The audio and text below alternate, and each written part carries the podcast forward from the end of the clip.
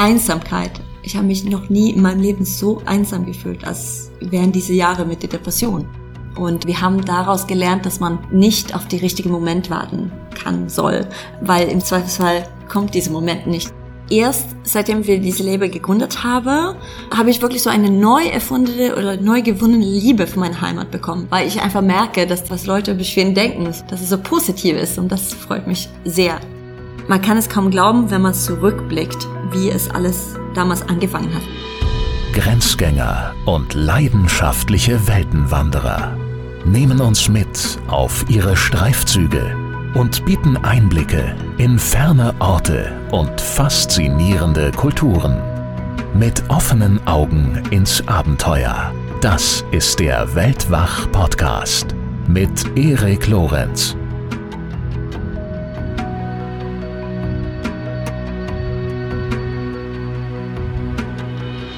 Aus Schweden der Liebe wegen nach Deutschland zu ziehen, ohne Deutsch zu sprechen, das ist zweifellos eine ziemliche Herausforderung. Eines der erfolgreichsten Modestartups der letzten Jahre zu gründen, das tausenden Frauen Selbstvertrauen und Freude schenkt, während man selbst mit einer schweren Depression kämpft, ist gewiss noch eine deutlich größere. Mein heutiger Gast, Sanna Lindström, hat diese Herausforderung und auch noch viele, viele mehr gemeistert. Und wenn euch der Name bekannt vorkommt, sie ist eine der bekanntesten Brautmodenausstatterinnen der Vox-Serie Zwischen Tüll und Tränen. Und äh, wenn ihr euch jetzt fragt, Moment mal, ist das hier der Weltwach-Podcast oder eine Hochzeitsshow?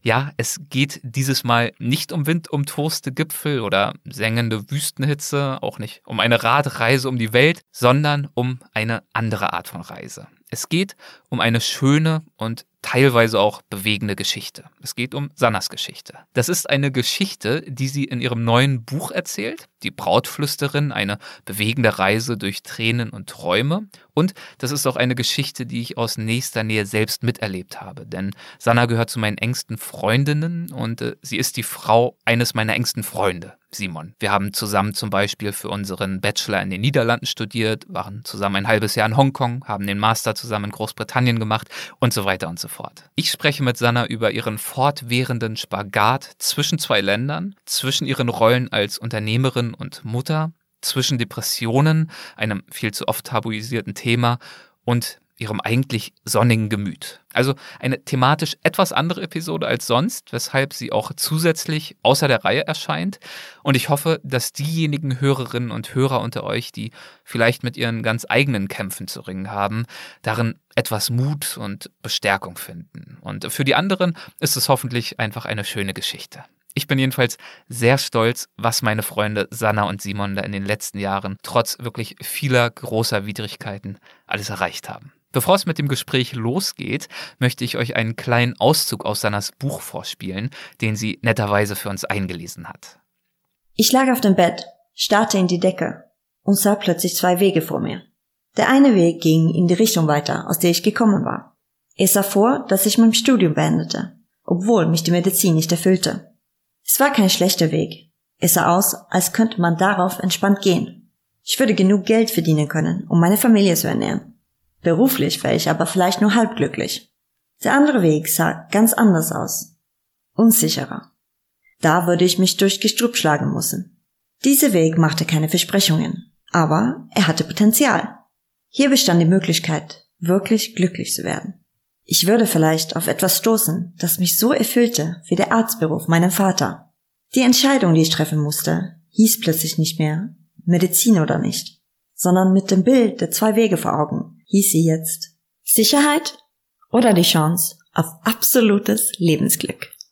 Sicherheit versus die Chance auf Lebensglück. Diese beiden Aspekte, die Sanna in diesem Auszug gegenübergestellt hat, begleiten auf die eine oder andere Weise ja viele von uns und begegnen uns auch immer wieder. Für mich waren die zum Beispiel sehr präsent, als ich mich im Frühjahr 2020 dazu durchgerungen habe, schweren Herzens meinen durchaus gut bezahlten Vollzeitjob aufzugeben und mich selbstständig zu machen und äh, nach einer Fernbeziehung zu heiraten und zum Teil in die USA zu gehen, wo ich weder eine Arbeitsgenehmigung hatte noch sonst irgendwelche Kontakte. Sprich, in dem Wissen also, mein Geld weiterhin in Deutschland verdienen zu müssen und auch zu wollen, ohne aber das ganze Jahr über vor Ort zu sein. Und das macht die Sache natürlich nicht leichter. Und genauso spielt die Frage nach Sicherheit versus Glück ja auch beim Reisen immer wieder eine Rolle. Das ist auch keine neue Erkenntnis. Wer unterwegs durch rigorose Planung nach absoluter Sicherheit strebt, zum Beispiel indem vorher jedes Restaurant und jedes Hotel ausgiebig bei TripAdvisor gecheckt wird, wer also versucht, das Unerwartete und vielleicht auch Herausfordernde von vornherein auszuschließen, der oder die mindert damit natürlich auch die Wahrscheinlichkeit, wirklich überrascht zu werden und etwas über die Reisedestination oder auch über sich selbst neu hinzuzulernen. Das ist ja einer der Reize daran, sich unterwegs Widrigkeiten auszusetzen. Also dem Regen, einer weiten Strecke zu Fuß, unbequemen Nächten im Zelt und so weiter und so fort. Weil man sich eben reiben und daran wachsen kann. Über all das haben wir hier bei Weltwach in verschiedenen Varianten schon oft gesprochen und das möchte ich auch jetzt mit Sanna tun, denn ihr Weg hin zu der Erkenntnis, für welchen dieser Wege, also Sicherheit oder Glück, für welchen dieser Wege sie sich entscheiden sollte und auch immer wieder entscheidet, der war wirklich besonders und führt unter anderem auch durch viele dunkle Phasen in ihrem Leben, ermöglicht ihr aber auch große Erfolge. Also, los geht's. Viel Spaß bei unserem Gespräch. Hallo Sanna, herzlich willkommen bei Weltwach. Ich äh, freue mich sehr, sehr, sehr, dass du mit dabei bist. Hallo, liebe Erich. Ich freue mich auch so sehr, hier dabei zu sein. ähm, wirklich besonders, das zu machen zusammen mit dir. Das ist natürlich eine große Freude für mich. Ja, und du hast ja netterweise uns äh, vorab schon einen kleinen äh, Auszug eingesprochen und vorgelesen. Ja, genau. Und in diesem Auszug, äh, da geht es um eine Frage, die ich in diesem Gespräch äh, gern diskutieren würde, auf die ich immer mal wieder zurückkommen werde, nämlich um die mhm. Frage mhm. zwischen oder die Entscheidung zwischen Sicherheit und Glück, um es mal auf zwei Begriffe runter zu reduzieren. Und äh, ganz konkret ging es in dem Auszug um dein Medizinstudium und äh, darum, ob du es fortsetzen sollst oder ja, irgendwas anderes machen sollst. Und äh, später ist diese Frage auch immer wieder zurückgekehrt zu dir. Also auch als Unternehmerin wird man ja immer wieder mit einer ähnlichen Frage konfrontiert. Beginnen wir doch Ganz aber genau. vielleicht tatsächlich mal mit deinem Studium als Einstieg. Also in gewisser Weise stand ja, glaube ich, schon immer fest für dich, dass du Medizin studieren würdest und damit ja diesem verhältnismäßig sicheren und vorhersehbaren Weg folgen würdest. Ja, ganz genau. Also das war eigentlich so ähm, dem Weg, den ich mich ja für mich gesehen habe. Das war ja ein bisschen in meine Familie schon vorgeschrieben. Ja. So, ich komme von einer Medizinerfamilie, so wie man das manchmal sagt. Ja. Mein, mein Vater, der war, äh, der ist in Rente jetzt, Rente jetzt, aber der war Chefarzt und meine zwei Brüder sind Ärzte geworden und ähm, einfach viele in meinem Umfeld von Bekanntschaften. Meine beste Freundin, die haben auch Medizin studiert. Und äh, das lag halt so quasi, ja, ein bisschen so in meinem Weg, das auszutun. Und dazu kam einfach, dass ähm, in Schweden, in Deutschland natürlich auch, hängt das ja auch ein bisschen so von den Noten ab, ob, ob man äh, dieses Studium machen kann. Und äh, ich habe fleißig studiert und hatte auch gute Noten, äh, was dann äh, dazu gefasst hat und äh, das hat dazu beigebracht, dass ich diesen Weg für mich gesehen habe. Also das war sozusagen immer die relativ offensichtliche, die naheliegende Entscheidung für dich, aber dadurch, dass du es dann tatsächlich auch ermöglichen konntest durch deine guten Noten, durch die guten Schulnoten, war die Entscheidung eigentlich mehr oder weniger selbstverständlich. Wie hast du das Studium denn dann selbst empfunden, als du dann einmal angefangen hattest?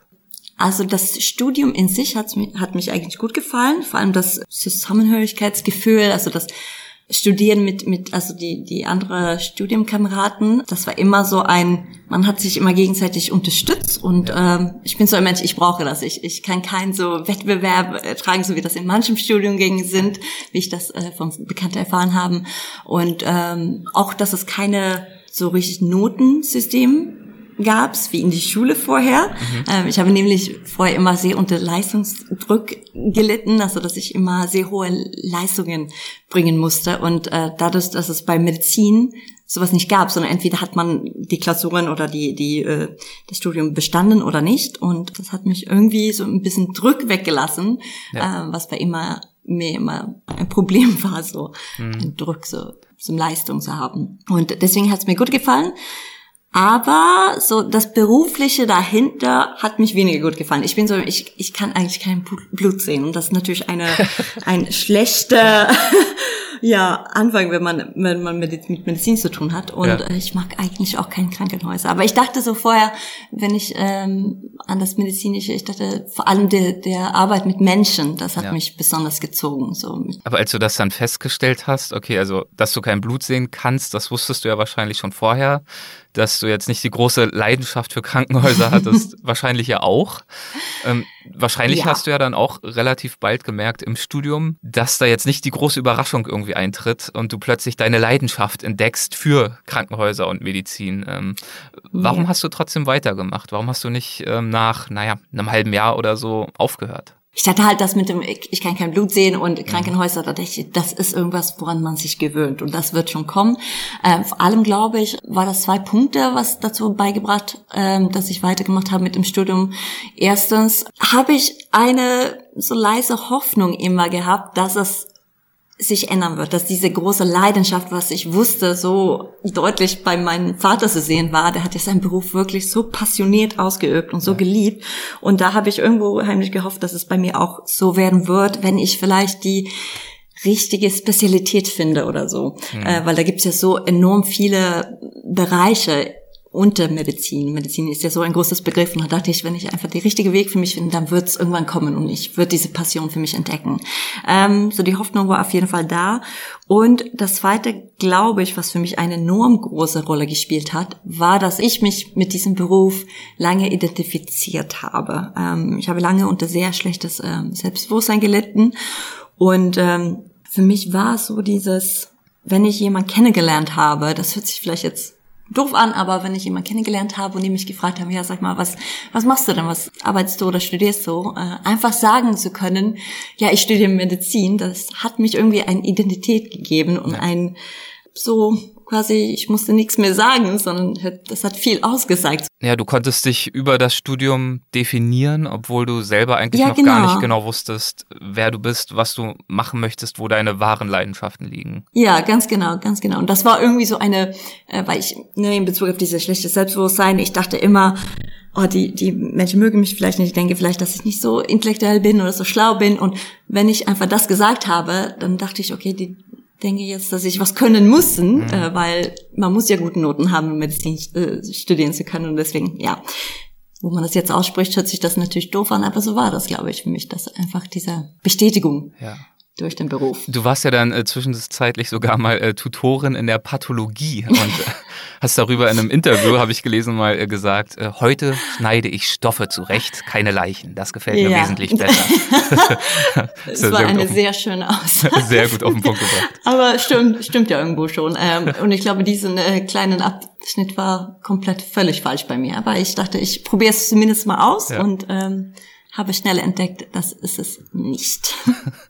Äh, ja, und studiert hast du in Uppsala in Schweden äh, und dort wurdest du auch geboren, bist dort aufgewachsen und äh, im Buch beschreibst du die Stadt, die ich auch schon äh, mehrfach äh, mit dir besucht habe, als äh, die ja. perfekte Mischung zwischen Stadt und Land. Erzähl doch mal ein bisschen von Uppsala und davon, wie du dort aufgewachsen bist. Also wenn ich an Uppsala nachdenke oder darüber nachdenke, meine Heimat, das ist einfach mit so ein positives Gefühl verbunden. Ja. Äh, ich liebe meine Heimat und ich glaube, gerade diese Beschreibung, diese perfekte Mischung äh, zwischen Stadt und Land, das macht das halt aus. Das war, Uppsala ist keine, keine Großstadt, aber es, es gibt ein Stadtzentrum, wovon alles ausgeht quasi und man hat das Gefühl, also es gibt viel zu tun. Passiert viel in der Stadt, aber eben ist nicht so groß.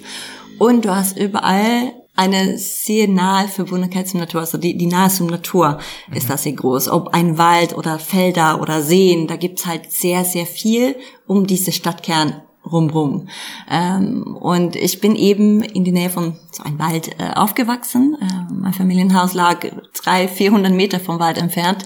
Und gerade diese Verbundenheit zur Natur, das hat eine große Rolle in meinem Leben gespielt oder in meiner Kindheit vor allem. Und das ist so, so die Natur, das ist woran ich drüber nachdenken muss, wenn ich an Uppsala, meine Heimat, denken ja, muss. Ja, und die ist ja wirklich wunderschön. Also genau, was du gerade gesagt hast, diese Bilder kommen mir dann auch direkt, diese wunderschönen Wälder, die sehen dann natürlich auch die typisch roten Holzhäuschen mit diesen weißen Fenstern. Ja, das ist ja auch erlebt, ne? Aber das ist auch diese klischeemäßige Schwedische, was ja. man, was ich jetzt erfahren hat, was, was Deutsche dann äh, über Schweden denkt, das ist wirklich so, diese rote Häuser, Häuser und die Wiesen, Blumenwiesen und das ist äh, tatsächlich so. Und ich erlebe das auch so, jetzt wo ich lange hier in Deutschland gewohnt habe, dass diese Verbundenheit, gerade diese Verbundenheit zum Natur, das ist wirklich auch anders in Schweden. Mhm. Ähm, als ich da gewohnt habe, dann habe ich auch anders meine Wochenende verbracht als hier zum Beispiel. Da war es halt so, okay, Wochenende, was machen wir jetzt, was können wir tun? damals direkt mit, ja komm, wir gehen in die Natur, wir, wir gehen angeln, sollen wir vielleicht zelten gehen, sollen wir, oh, das hört sich total klischeemäßig an, wenn ich das jetzt sage, aber wir im Wald Beeren pflücken und damit einen Kuchen backen? Das hat man so halt gemacht und das habe ich noch nie hier in Deutschland gemacht, ja. ähm, seitdem ich hier wohne. Ja. Ähm, und, und sowas, das daran muss ich denken, wenn ich an, an Uppsala denke. Ja. Und das sind auch die Sachen, was ich tue, unternehme, wenn ich das besuche oder Uppsala besuche. Das sind die Dinge, die du mit Uppsala assoziierst und gleichzeitig ähm, mhm. vergleichst du Uppsala im Buch zum Beispiel auch mit Münster, ist ja auch eine Universitätsstadt. Zumindest dieser Charakter, dass es eben auch dieses Studentenleben gibt, äh, drumherum viel Natur. Und diesem Studentenleben hast du dich ja dann eben auch hingegeben, hast das Ganze auch mhm. äh, ziemlich lange durchgezogen und wolltest dich dann aber irgendwann mal nach einer Reihe von Klausuren mit einer Reise belohnen. Also raus aus Uppsala, raus aus dem Studium. Äh, und es ging nach Asien genau. für dich. Mit einer Freundin zusammen warst du unterwegs. Und ähm, dort seid ihr dann eines Abends in einem Küstenort in Vietnam war's, in eine Bar mhm. gegangen. Erzähl doch mal, was äh, dann passiert ist. Genau, äh, danach hat sich mein Leben verändert, würde ich sagen. Genau, also meine Freundin und ich, äh, Lisa, wir wollten äh, einfach einen schönen Abend verbringen. Erster Abend in diese Küstenstadt in Vietnam und äh, da sind wir in diesem Bar gegangen und äh, da habe ich zum ersten Mal der Liebe meines Lebens gesehen. Wusste ich aber dann natürlich nicht, aber äh, wir sind reingegangen und äh, bei einem Tisch war so eine große Gruppe von junge Leute, die offensichtlich sehr viel Spaß hatten und äh, dann habe ich plötzlich eine von dem gesehen, die mir sehr angetan hat. Der sah richtig gut aus und ich konnte ihn so nicht richtig loslassen an dem Abend, sondern wir haben immer, ich musste immer wieder äh, dahin gucken und äh, der hat zum Glück auch meinen Blick erwidert und immer wieder mussten wir uns angucken und ja, da war was zwischen uns auf jeden Fall. Äh, dann irgendwann mal abends äh, haben wir dann den Bar verlassen und sind da weiter gegangen, meine Freundin und ich. Und man muss sagen, diese Küstenstadt, da Drang heißt es, äh, da gab es nicht so viel, was man unternehmen konnte, vor allem abends nicht, sondern da gab es halt diese Why Not Bar, mhm.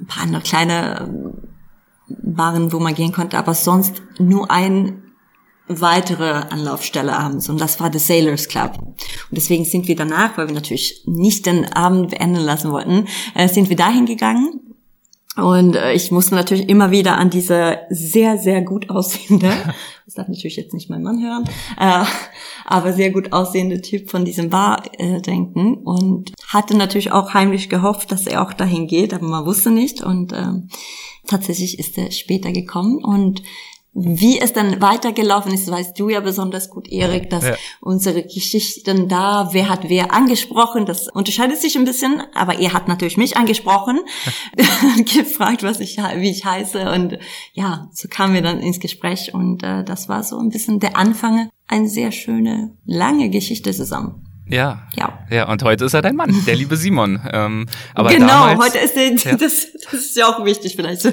erwähnen. Äh, wir haben dann tatsächlich auch ein paar Jahre später geheiratet. Aber damals standen die äh, Vorzeichen für eine gemeinsame Zukunft ja nicht unbedingt gut, denn du hast, wir haben es ja schon erzählt, Nein. du hast in Schweden Medizin studiert, er hat, war in Deutschland, war da auch relativ festgebunden. Äh, wie habt ihr denn dann nach der Reise Kontakt gehalten? Genau, das ist ja, also ich war ja oft vorher in Urlaub gewesen oder auf Reisen und äh, da hat man Menschen kennengelernt, vielleicht hat man einen kleinen Flöten, äh, aber das war nicht so, dass man sich dann wieder sieht. Ja. Ne, wir haben sehr viel Zeit intensiv verbracht miteinander, diese Tage, die wir da in Vietnam hatten zusammen, aber danach war es natürlich nicht so ja, offensichtlich, dass man sich dann wieder sieht. Aber wir haben dann äh, Kontakt gehalten. Das Problem war, ich bin weiterhin in Vietnam gereist und in Vietnam gibt es zum Beispiel, da war damals Facebook nicht erlaubt und äh, er hatte mich tatsächlich nach diesem Treffen eine lange Nachricht geschickt, die mhm. ich leider erst nach zwei Wochen erwidert habe, weil ich nicht Zugriff hatte, so ein, ein Facebook-Konto und ähm, ja, ich war auch nicht so die Social-Media-Mensch, muss man dazu sagen. Und, und er hat ja gelitten wie ein Hund in der Zeit, ne? weil er war ja der Überzeugung, das, das war die Frau meines Lebens, ich habe sie getroffen und ihr ging es ja anscheinend genauso und dann hast du einfach zwei Wochen lang überhaupt nicht geantwortet. Nein, nein. Aber das war auch nicht böswillig gemeint, sondern es war wirklich, weil ich kein Zugriff zu Internet habe. Ja. Aber das habe ich natürlich nachhinein äh, erfahren. Das hat mir auch sehr leid getan. Fand ich auch ein bisschen witzig, muss ich sagen, so wenn man rückblickend darüber nachdenkt. Ja. Aber ja, hat mich leid getan. Aber dann habe ich natürlich geantwortet, mich super darüber gefreut. Und ja, so haben wir immer mal hin und her Nachrichten geschickt. Und erst, wenn wir dann beide zurück von unserer langen Reisen waren, der Simon hat ja lange in äh, Asien studiert und danach gereist und dann ist er irgendwann wieder zurückgekommen und ich auch. Und dann haben wir uns auf den Facebook-Chat getroffen, ein abends. Und mhm. dann ging's los. Also dann haben wir erstmal eine ganze Nacht lang durchgeschattet und das war einfach so ein Flow. Wir haben ähm, genau das, was wir in Vietnam, weil wir hatten uns ja lange nicht mehr gesehen seit, seit die Zeit dann, die wir in Vietnam verbracht haben. Und als wir uns dann wieder in diesen Chatraum getroffen haben, dann ähm, kam wieder dieses Gefühl, diese Verbundenheit, die wir damals in diese Bar, in diesen Abend in Vietnam gespürt haben. Und aus diesem Chat wurde tägliche, nächtelange, tagelange weitere Chats und äh, Nachrichten hin und her und ja, seit, glaube ich, diesem Moment waren wir ein bisschen unzertrennlich. Ja, und das, das führte dann ja für die ersten Jahre zu einer Fernbeziehung. Drei Jahre habt ihr die, glaube ich, geführt. Also bis in die Morgenstunden genau. gechattet, zwischen Deutschland und äh, Schweden hin und her geflogen. Also wirklich ja. ein großer, unbedingter Wille, es irgendwie zu ermöglichen. Und äh, also ich muss sagen, die Erinnerung an diese Zeit, die ich ja vor allem als Freund von Simon damals mitbekommen habe, äh, die, hat, ja. die hat mich später auch wirklich also Jahre später ermutigt ist, dann auch mit meinem Partner und meinem heutigen Mann Cedric hinzubekommen. Ja. Ist ja ebenfalls eine Fernbeziehung, vor allem in der ersten Zeit gewesen. Genau. Er mit seinem Medizinstudium in, der, in den USA, ich mit meinem festen Job in Deutschland. Ähm, also auch nicht die besten Vorzeichen. Und äh, ihr wart mir da immer ein leuchtendes Beispiel, um wirklich mir zu vergegenwärtigen. Ähm, man kann nicht erwarten, dass es einfach ist, aber ähm, man muss eben was dafür tun. Ja, so ist es eben. Und das ist dann eine bewusste Entscheidung, die man trifft, um weiterhin zurück auf diese Bedeutung von Entscheidungen. Ja. Und wir, für uns war das einfach so klar.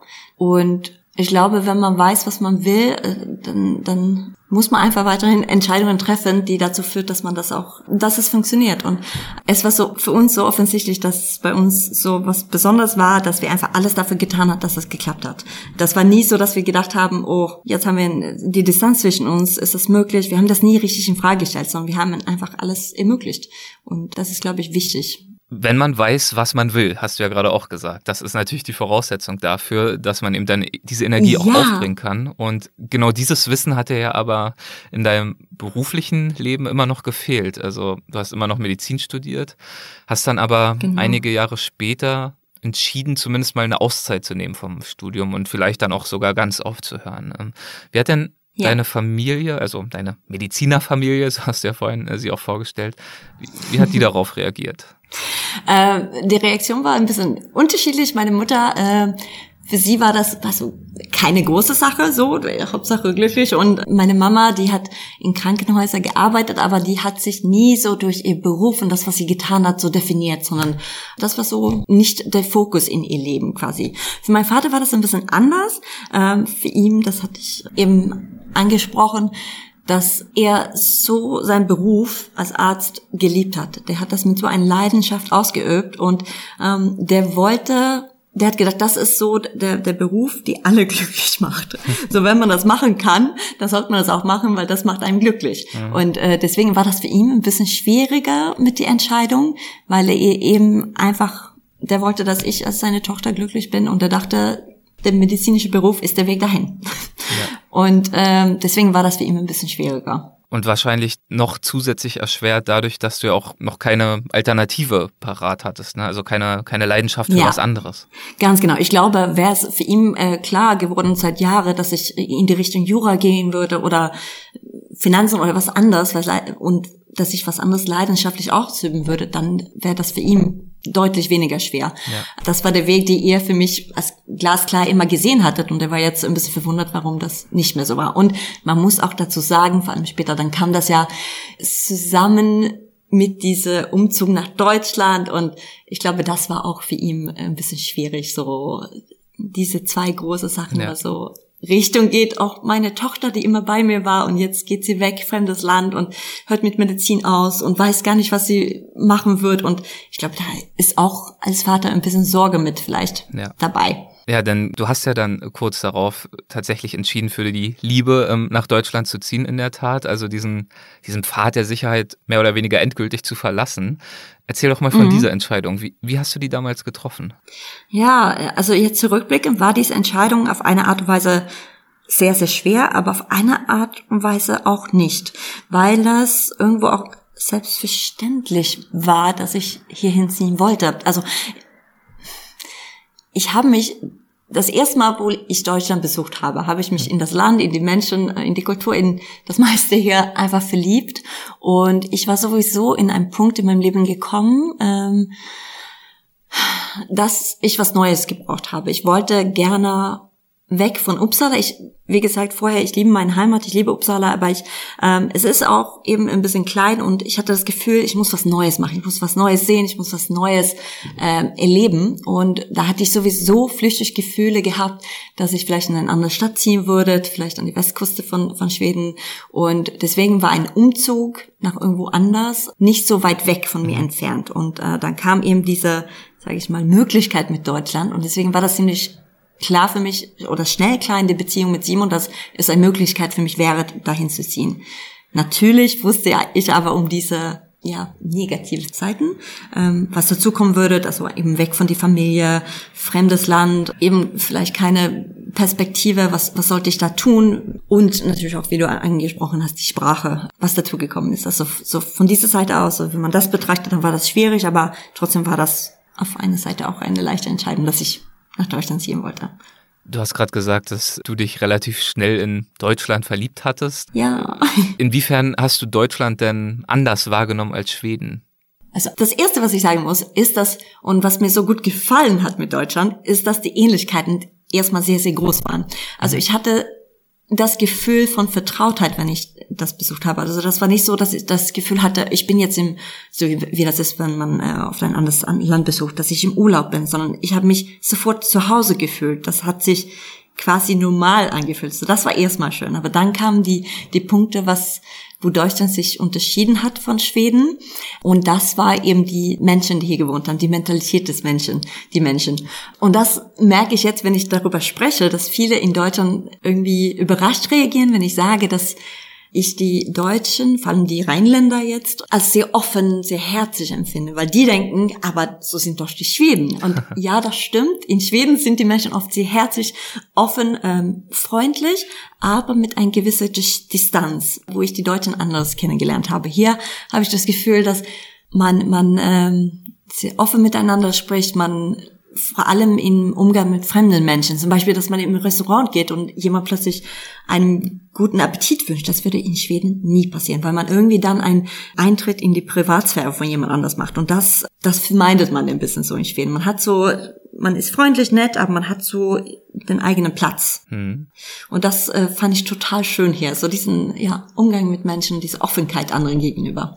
Oder dass man Witze macht beim Chips aussuchen im Supermarkt. Das würde mir in Schweden nie passieren. Das ist mir ständig passiert. Dass jemand mich da angesprochen hat oder so und man ins Gespräch kam. Das fand ich eben sehr schön. Mhm. Eine andere Sache, die mich in Deutschland sehr gut gefallen oder mich Deutschland sehr gut gefallen hat, war einfach das Gefühl von was Neues mhm. und dass ich hier so viele Möglichkeiten gesehen habe. In Schweden, in Uppsala, hatte ich das Gefühl, ich habe alles gesehen und alles entdeckt, was da so entdecken ist. Und alles stand für mich ein bisschen still. Und hier in Deutschland hatte ich eben nicht das Gefühl, sondern vielleicht auch durch die Nähe zu anderen Städte, dass man, dass man sehr schnell sehr viel erleben konnte. Man ist in drei Stunden in Paris zum Beispiel oder 20 Minuten von da, wo wir wohnen, in Holland und man konnte so viel unternehmen, so viel tun.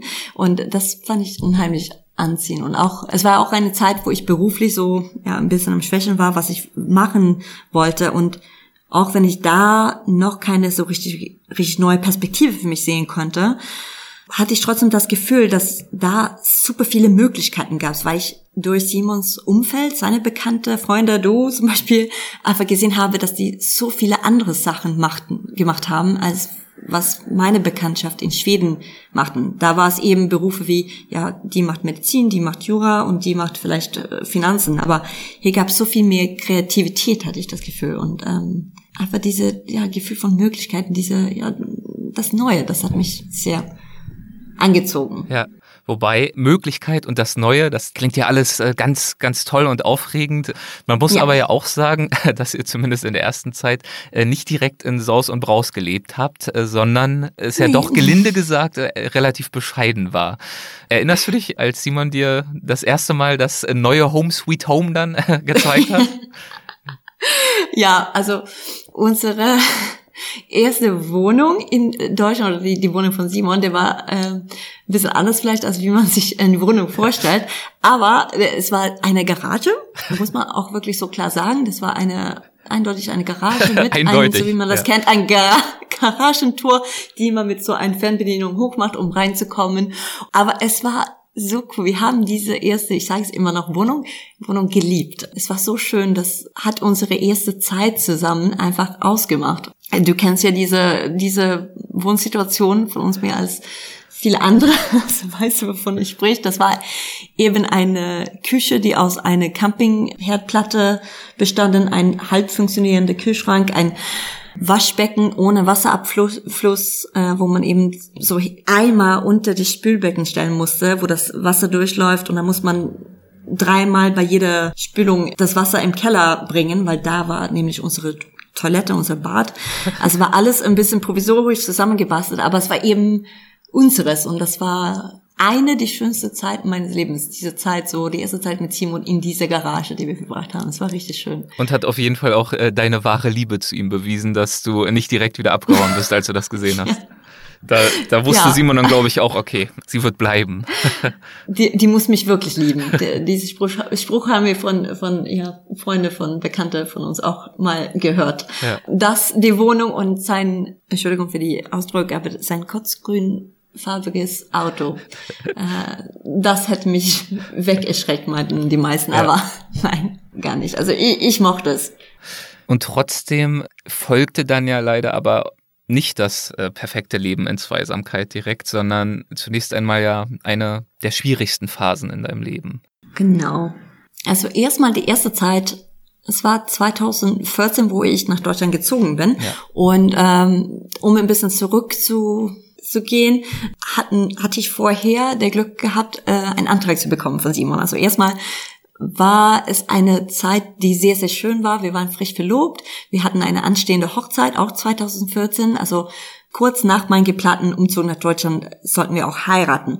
Deswegen war diese Zeit um den Umzug für mich sehr aufregend, weil ich natürlich die Hochzeitsplanung hatte, ja. äh, was mich so ja sehr gut getan. Ich habe es geliebt. Deswegen war die erste Zeit, die ersten Monate in Deutschland sehr sehr schön und aufregend. Aber dann eben, wie du angesprochen hast, nachdem wir geheiratet haben, nachdem so quasi die der Alltag sich, die Normalität sich ein bisschen, diese aufregende Zeit von der Hochzeit sich ein bisschen normalisiert hat, ähm, habe ich gemerkt, dass es mir schlechter und schlechter ging. Ähm, da gab es viele Gründe dazu, ähm, Gründe, was zurückführt zum, zum andere Zeiten in meinem Leben, aber auch, was wir vorher besprochen haben, dass, die Tatsache, dass ich in ein neues fremdes Land war, ohne meine Familie, ohne meine Freunde aus Schweden, äh, dass ich keine berufliche Perspektive richtig hatte. Ich äh, hatte mich von Medizin quasi getrennt, wusste nicht, was ich sonst machen sollte. Da hatte keine richtige, wurde nicht so richtig integriert, weil das, glaube ich, ist irgendwas, was unglaublich wichtig ist, wenn man in ein neues fremdes Land zum Beispiel sieht, dass man dann richtig integriert wird im Sinne von ähm, ich habe da einen Job, die ich weiterführe oder die ich ähm, ja weiterführe, wenn ich dahin ziehe, so dass ich neue Freunde, neue Kollegen bekomme, ja. dann lerne ich vielleicht einfacher die Sprache oder ich mache mein Studium weiter, was ich in meiner Heimat vorher gemacht habe. Und das alles hatte ich halt nicht, sondern ich bin da hingekommen, hatte erstmal die Hochzeit, was mich Freude gebracht hat, aber dann nicht so viel mehr. Und ähm, das hat mich wie ein Schlag ins Gesicht getroffen nach der Hochzeit. Und auch die fehlende Sprachkenntnisse. Das war für mich unheimlich schwierig. Äh, und das ist irgendwas, was ich wirklich unterschätzt habe, als ich geplant habe, nach Deutschland zu ziehen, weil ich liebe Sprachen, ich lerne auch gerne Sprachen, aber bis man eine Sprache so richtig beherrsche, das dauert. Und ähm, das hat dazu beigeführt, dass ich mich sehr, sehr alleine gefühlt habe, die erste Zeit in Deutschland, weil ich mich sehr, ich habe mich gar nicht verstanden gefühlt, ich habe das Gefühl gehabt, dass, dass ich nicht die Menschen zeigen konnte, wer ich bin, weil ich mich nicht so richtig ausdrücken konnte. Und das war für mich richtig schwer. Ja, also es quasi wirklich alles weggebrochen, über das du dich vorher definiert hattest. Und das war ja relativ ja, genau. überschaubar. Genau. Es war eigentlich nur die Medizin.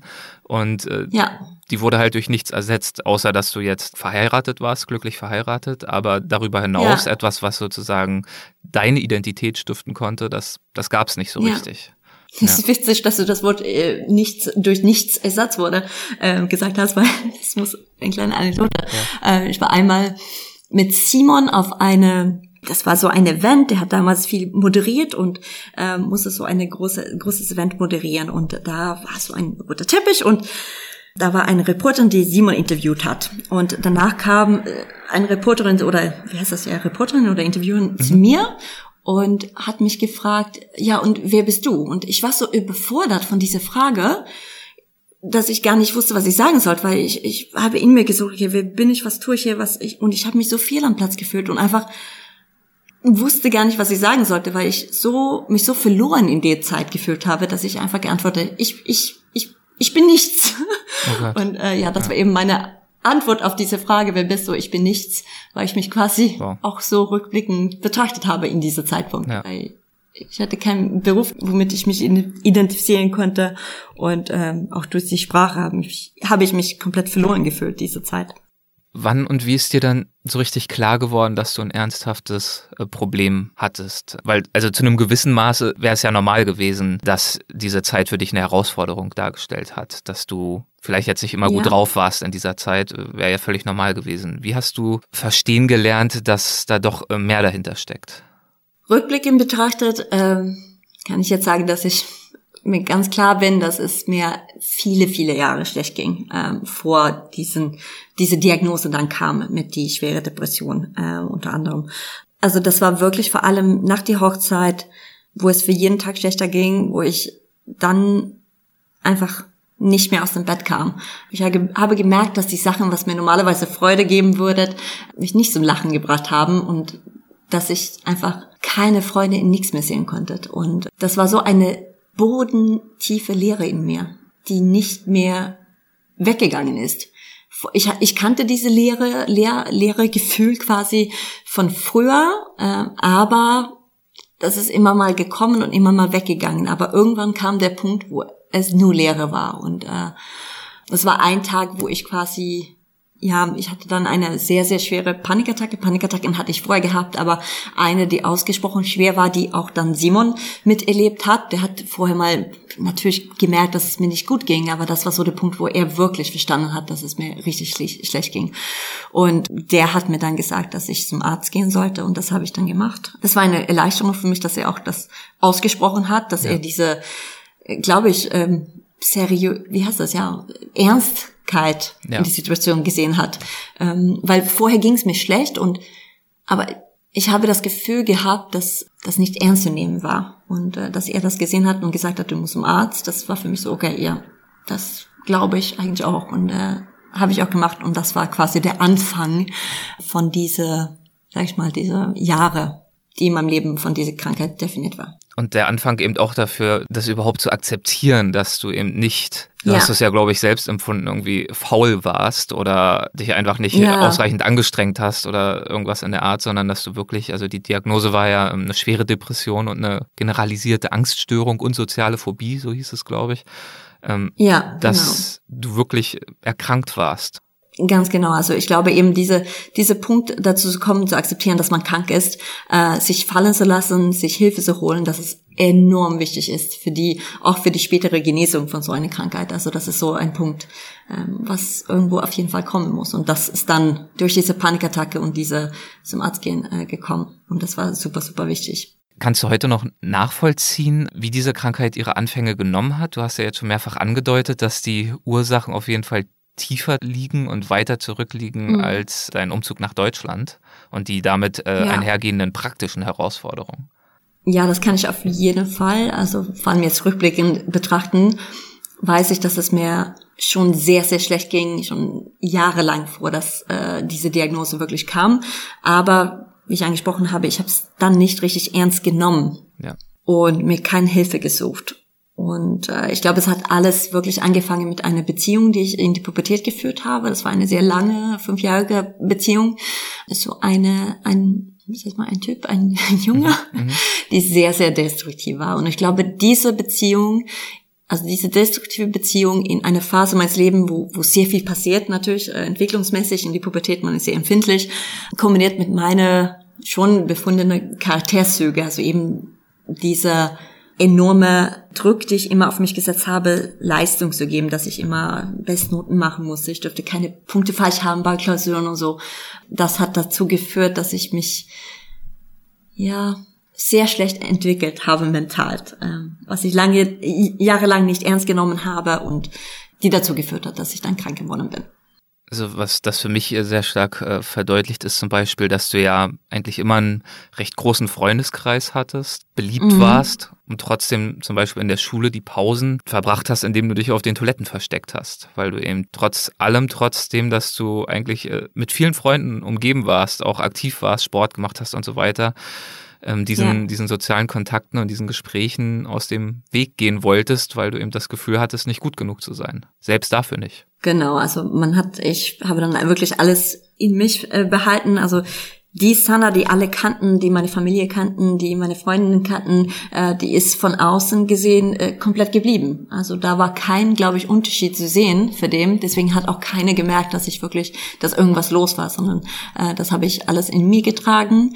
Und äh, was du ja vorher gesagt hast, eben das Gefühl von, wenn es mir schlecht ging oder wenn, wenn, ja, wenn irgendwas war, dass ich immer das auf mich selbst bezogen habe. Das war immer, ach komm, wenn ich mich schlecht gefühlt habe, dann war es immer, ah, weil du so faul bist, du musst es besser machen, du musst mehr machen, dann wirst du besser gehen. Und ich habe immer die Schuld quasi an mich selbst gesucht. Und das Gefühl oder die, die äh, Bedürfnis von mir, immer perfekt zu wirken nach außen, damit keiner mitbekommt, was in mir vorgeht. Das hat dazu geführt, dass ich quasi diese soziale Phobie auch äh, später entwickelt habe, so dass ich mich jahrelang einfach auf Toiletten eingesperrt habe, weil ich einfach ich musste weg, ich musste fliehen und hört sich komisch an, sich auf Toiletten einzusperren, aber das war quasi mein Zufluchtsort. Ich, ich wusste, da kann ich mich einsperren, da kann ich sitzen, ohne dass mich jemand irgendwie beurteilen muss, dass ich äh, perfekt sein muss, sondern ich war für mich alleine und das war so quasi die einzige Möglichkeit für mich, das, das Schlimme da zu entkommen. Ich weiß, das ist eine wahnsinnig schwierige Frage, aber wie würdest du jemandem, der oder die selbst oder auch im eigenen Umfeld keine Erfahrung mit Depressionen bisher gesammelt hat, wie würdest mhm. du diese Krankheit beschreiben? Boah, das ist wirklich eine unglaublich schwierige Frage, weil egal, was für eine Antwort ich dazu gebe, wird das trotzdem nicht nachvollziehbar, wenn man, so ist es meine Meinung zumindest oder die Erfahrung, die ich gemacht habe, wenn man selber keine Erfahrung gemacht hat mit der Krankheit, dann ist das super schwer, das nachzuvollziehen. Deswegen ist es so schwer zu erklären, wie sich das anfühlt, aber das ist wirklich eben dieser Boden, also diese tiefe, tiefe, bodenlose Leere, die man spürt. Das ist nix, alles, was dir vorher Spaß gemacht hat, alle so diese normale Emotionen, die man vorher im Leben gespürt, das ist alles weg. Und das Einzige, was man noch spürt, ist einfach eine Leere, eine Trauer. Und alles, was schön ist, so, das macht dir eher nur noch trauriger. Also wenn du stehst auf und die Sonne scheint, normalerweise wirst du rausgehen mit voller Energie und denkst, ja, jetzt komm, jetzt fängt der Tag an, was können wir tun? Und du siehst die Sonne und willst nur weiter unter die Decke kriechen, weil ähm, du kannst es nicht ertragen. Und das war auch irgendwas, was wo ich wusste dann später, wenn ich wieder, wieder gesund wurde oder mich als gesund betrachten konnte, wann ich das gemerkt habe, dass ich wieder gesund war, das war eben, wo ich diese Emotionen wieder spüren konnte. Ich habe gemerkt, ich weine, aber ich weine, weil ich traurig bin, weil ich einen Grund habe zu weinen. Ich weine nicht, weil ich diese Leere in mir spüre und einfach den ganzen Tag aus nur weine. Und ähm, ja, es ist schwer, das zu erklären. Einsamkeit, also das ist ich habe mich noch nie in meinem Leben so einsam gefühlt, einsam gefühlt, als während diese Jahre mit der Depression. Weil das, das, waren ja wirklich Jahre. Also das, das war ja, auch, das waren das Jahre, war, ja. Ist ja vielleicht auch nicht überraschend, weil eine Depression nun auch nicht wöchentlich kommt und geht, aber nee. äh, dass du dich in dieser Situation wirklich über Jahre hinweg befunden hast und dass dir ja wirklich die Kraft gefehlt hat, über Jahre hinweg irgendetwas zu tun, mhm. mehr oder weniger das Haus zu verlassen. Nee, also aufzustehen am Tag, das war schon die, die Hochleistung. Äh, also wenn man das geschafft hat, einfach aus dem Bett zu kommen, es, das war die größte Anstrengung der Welt. Oder einfach mal aufstehen, Zähne putzen oder überhaupt Frühstücke sind, das war undenkbar. Ich weiß noch, das ähm, kann ich, daran kann ich, das weißt du ja selber, weil du auch Teile sehr nah mitbekommen hast während äh, diese Phase meines Lebens. Aber das, vieles kann ich mir nicht erinnern, aber Simon hat mir das erzählt, dass er teilweise der Tür im Bad wirklich sperren musste. Also der musste da vorstehen und ich dürfte das nicht verlassen, bevor ich meine Zähne geputzt habe, weil ich eben solche Sachen nicht gemacht habe. Oder der musste mich zwingen, irgendwas am Tag zu essen oder überhaupt um vier, fünf Uhr aufzustehen, weil ich das von selber aus nicht konnte. Es, es ging einfach nicht. Man ist einfach ein, ich war ein völlig anderer Mensch. Völlig anderer Mensch.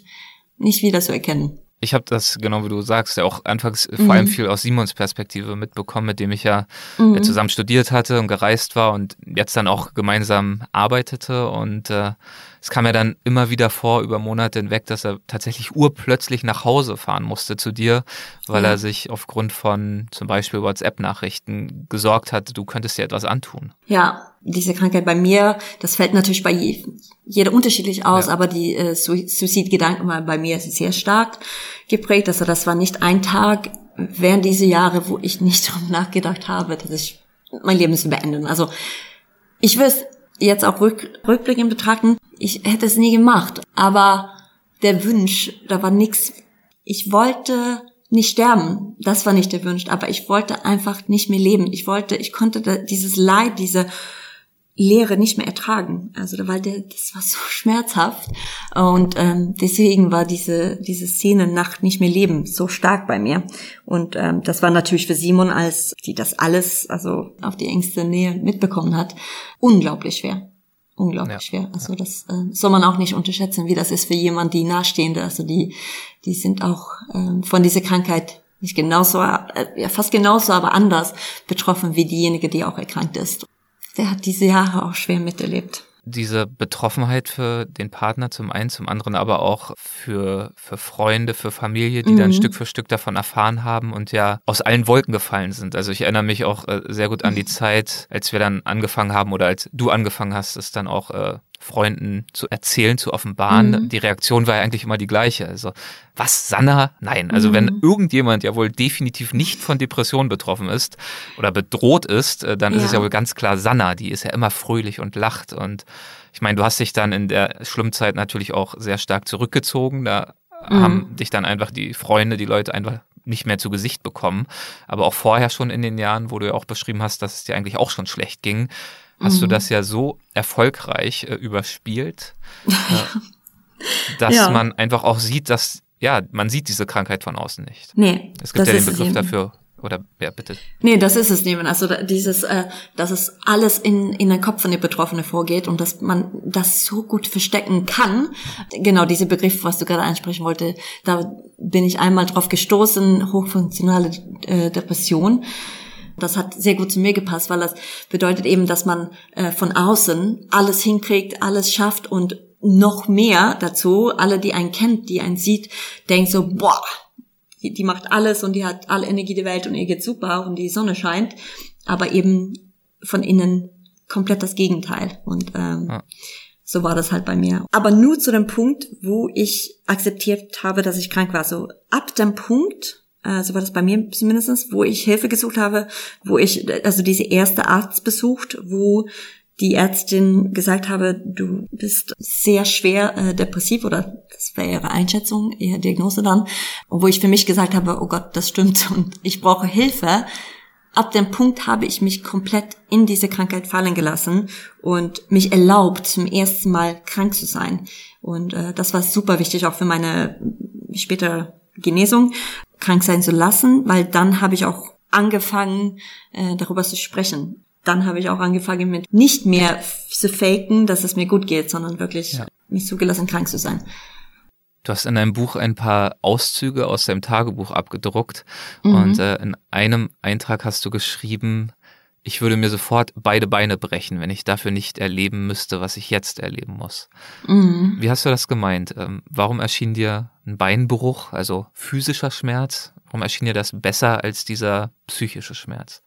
Ähm, verschiedene Gründe. Ich glaube, erstmal diese Metaphor mit dem Beinbruch war, glaube ich, dass es was Sichtbares ist. Eben, was wir vorher angesprochen haben, dass diese Krankheit Depression, dass es unsichtbar ist und das, was im Kopf vorgeht, in dem Betroffenen, das, das zeigt sich nicht unbedingt. Und das Gefühl von, okay, du hast das Bein gebrochen, du hast ein Gips drauf und die Leute sehen das und die gehen damit verständnisvoll um, weil die verstehen, was es bedeutet. Die, das ist was Greifbares man kann es sehen, man kann es verstehen ja. und man weiß ein Stück weit auch, es wird auch heilen. Ne? Es, es wird auch heilen, genau. Ja. Ähm, da gibt es einen Prozess, den man durchgehen muss und dann wird es wieder gut. Und das war für mich so schlimm mit Krankheit. Ich wusste halt, wird es mir je besser gehen, werde ich je gesund sein. Das war für mich super, super schwer mit der Krankheit und auch die Verständnis von Menschen um mich rum, dass ich mich so einsam gefühlt habe, weil keiner mich so verstehen konnte. Ich habe mich so geschämt teilweise ähm, ach, Frau Erik, das ist so schwer. Ist auch ein schweres Thema. Ich glaube, also Simon hat das damals äh, immer mit einem ganz hilfreichen Beispiel erklärt, dieses Thema sich schämen und auch mhm. sozusagen das Verständnis wecken, was es bedeutet für dich zum Beispiel einfach nur aufzustehen in der schlimmsten Phase. Er hat dann immer gesagt, ja, also stell dir einen Marathonläufer vor, der sich das Bein gebrochen hat, um bei dem Bild zu bleiben. Und jetzt wird von ihm erwartet, wieder einen Marathon zu laufen. Ja, genau. Da würde jeder sofort begreifen, das ist unmöglich oder würde zumindest irgendwie übermenschliche Kräfte erfordern.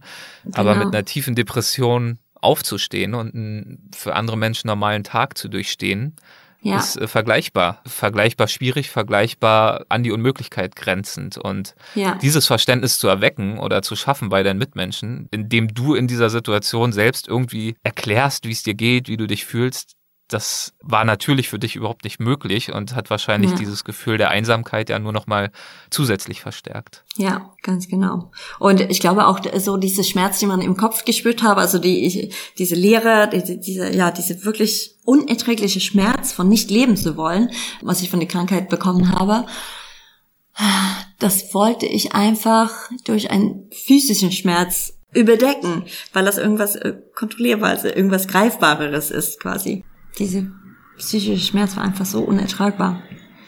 Man merkt, du äh, sprichst über all das sehr offen, auch in deinem Buch natürlich in erster mhm. Linie. Und also ich muss sagen, diese Kapitel zu lesen war für mich wirklich ergreifend, ähm, weil ich mhm. mich auch an einige herausfordernde Abende erinnert ja. habe. Also Abende der Verzweiflung und der Hoffnungslosigkeit und der Tränen. Ja. Und bei der Lektüre fühlte ich mich da wirklich zurückversetzt und war aber zum anderen vor allem auch beeindruckt, wie ehrlich und auch zugleich kraftvoll du von dieser Zeit erzählst. Und schließlich war ich natürlich auch äh, von Dankbarkeit erfüllt und von Freude, wenn ich mir vergegenwärtigt habe, wie schlecht es dir und euch noch vor einigen Jahren ging und ähm, mhm. wie die Dinge im Vergleich dazu heute stehen. Da kommen wir natürlich auch gleich noch drauf zu sprechen. Wie hast du denn selbst über die Frage nachgedacht, ob du deine Depression mit in deinem Buch zum Thema machen sollst? Ähm, für mich war das eigentlich ziemlich klar von Anfang an. Ähm, eigentlich war das so, damals, als ich krank wurde, dann hat ja äh, Sanna Lindström gar nicht existiert, sondern äh, natürlich nicht, sondern da war ich ja von, von äh, dieser Krankheit komplett übernommen. Und mhm. schon in dieser Phase meines Lebens habe ich darüber nachgedacht, ein Buch zu schreiben. Nicht in die schwerste Phase, aber danach. Sobald es mir ein bisschen besser ging, wenn ein paar Lichtpunkte kamen, dann habe ich schon angefangen, meine Gedanken aufs Papier zu setzen. Also das war natürlich damals ein anderes Buch, als was es jetzt geworden ist. Es hätte wahrscheinlich in erster Linie äh, von deiner Depression erzählt. Ganz genau. Jetzt glücklicherweise ja. ist das Buch, sieht es anders ja. aus und hat deutlich ja. schönere Teile davon äh, oder mit sich. Aber ähm, eben ist diese Phase meines Lebens so wichtig, weil das mir einfach geprägt hat und quasi dazu beigeführt, was, was alles passiert ist danach. Für mich war das auch wichtig, weil als ich krank war, hat es mir sehr viel geholfen, solche Bücher zu lesen, wo Betroffene mhm. darüber, über ihre Geschichte erzählt haben. Erfolgsgeschichten, natürlich auch zu wissen, dass es für viele der so ging wie ich, mich oder ähnlich ging wie mich, dass es dem irgendwann besser ging und ähm, was da passiert ist, aber auch hat das mir geholfen, darüber zu lesen, um diese Einsamkeitsgefühl ein bisschen wegzubekommen, weil wie ich vorher angesprochen habe, habe ich mich so alleine gefühlt in diese Krankheit, weil keine mich eben verstehen konnte, wie es mir geht. Und darüber zu lesen, dass jemand anders teilweise auch Worte setzen konnte auf das, was ich selber gespürt habe, das war für mich enorm, hat mir so viel gegeben, weil ich mich eben weniger alleine gefühlt habe. Und dieses Gefühl wollte ich durch mein Buch oder durch ein Buch äh, auch andere Betroffene schenken, wenn es mir dann auch ähm, irgendwann mal besser gehen würde. Ähm, also das, vor allem dieses Gefühl von jemand anders helfen zu können, äh, der eine ähnliche Situation hat. Was mir auch super wichtig war, warum ich über dieses Thema groß erleuchten wollte in dem Buch, war eben, um wegzukommen von dieses Tabuthema von der Krankheit. Äh, weil das ist einfach, also das Thema Depression und, und psychische Krankheiten allgemein, das ist ein Thema, was nicht so offen besprochen wird in die Gesellschaft. Und das ist einfach so schade und trägt dazu bei, dass sich Menschen so alleine fühlen in diese Krankheit und dass man ja quasi so ein Schamgefühl hat, wenn man über diese Krankheit denkt. Ja ich habe so den Eindruck, dass was du gerade erklärt hast, also mhm. zum Thema Tabus oder auch Schamgefühle, sozusagen zu dem stehen, wie man ist, wer man ist, auch mit den weniger perfekten Aspekten, ob es nur eine Krankheit ist oder ob es auch irgendwas anderes ist.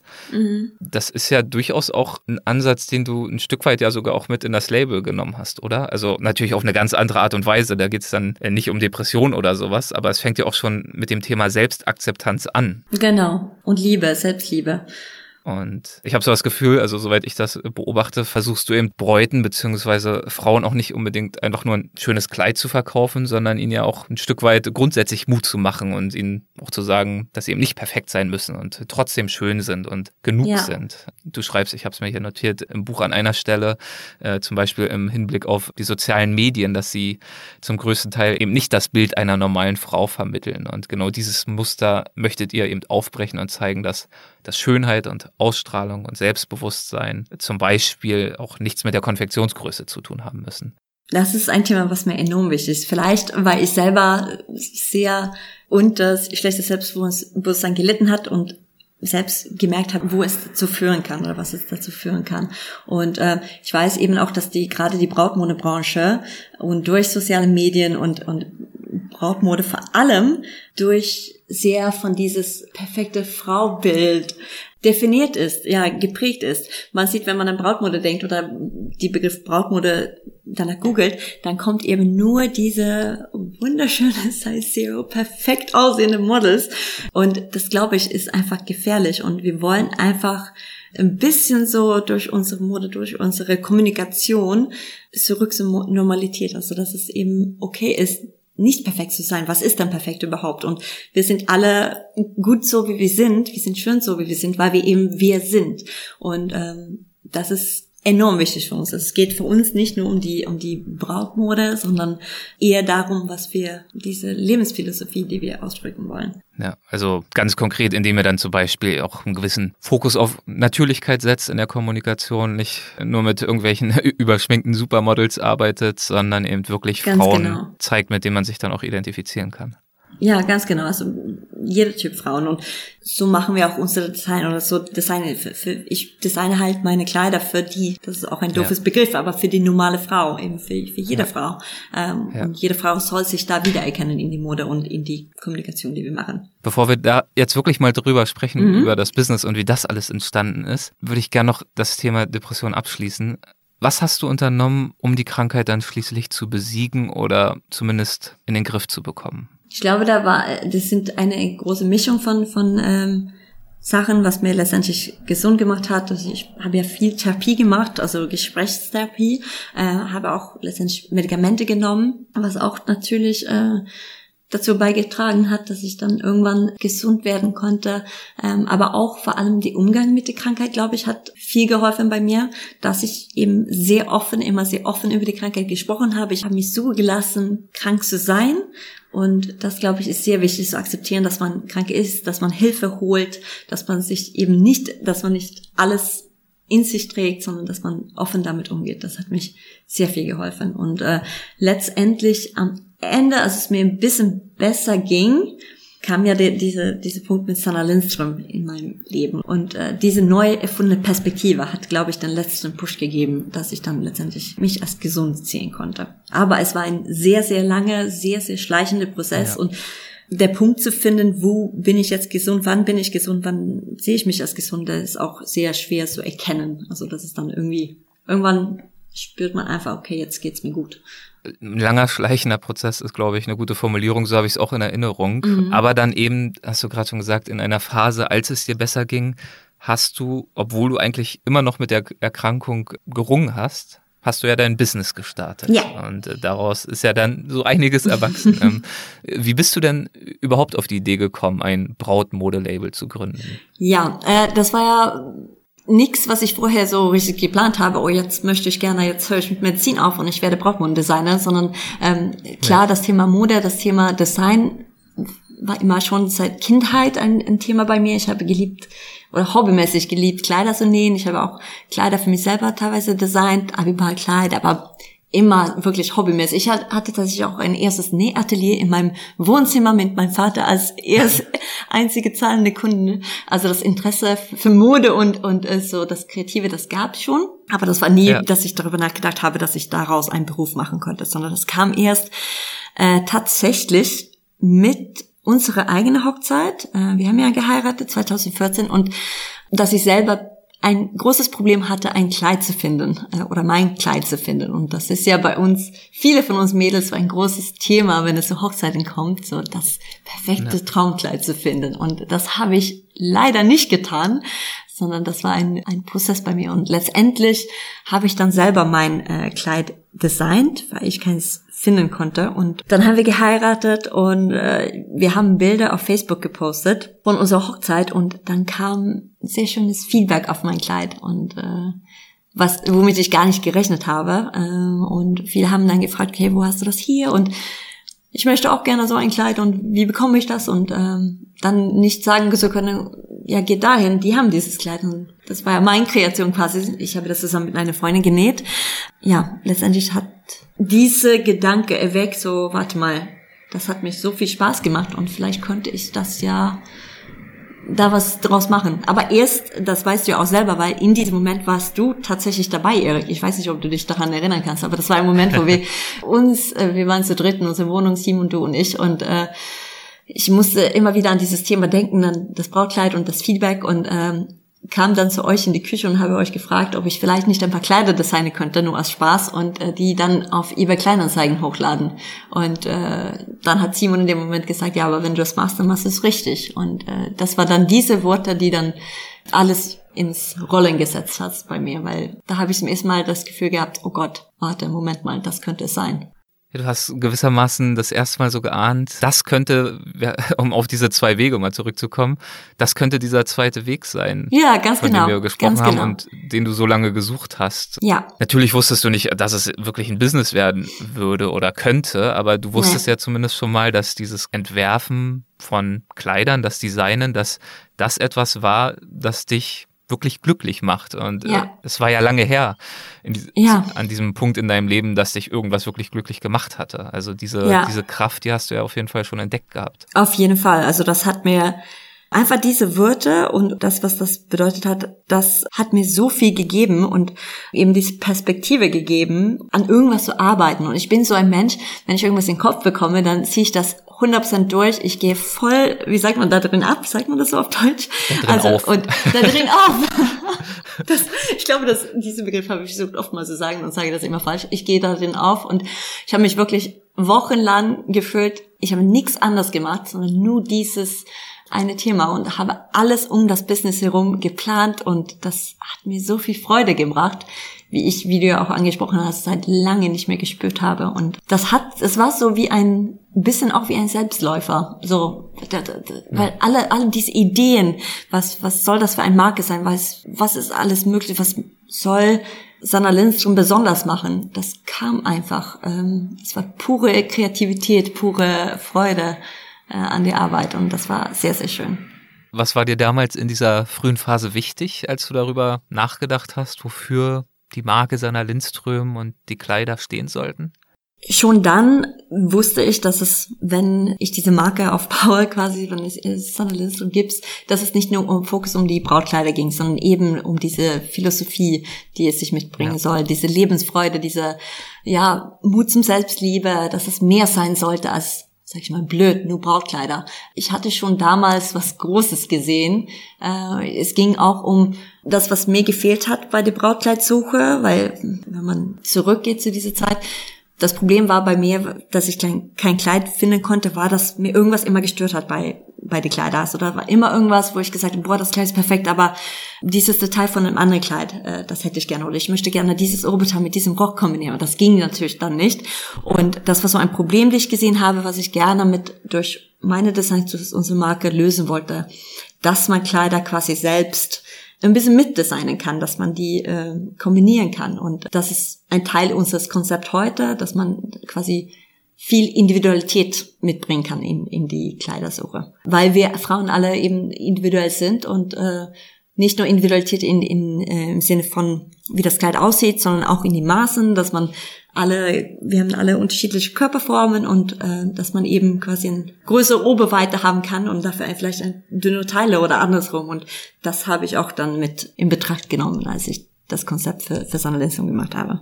Ich war ja äh, bei eurer Hochzeit Gott sei Dank dabei in Schweden. Das war ja traumhaft ja. schön. Und mit eurem Label bringt ihr jetzt ja auch so ein bisschen Schweden äh, nach Deutschland tatsächlich. Äh, ich kann mir vorstellen, dass dich das ja wahrscheinlich auch ganz besonders freut, dass dieser, ja. dieser schwedische Touch, wenn man ihn so nennen möchte, dass der so gut ankommt.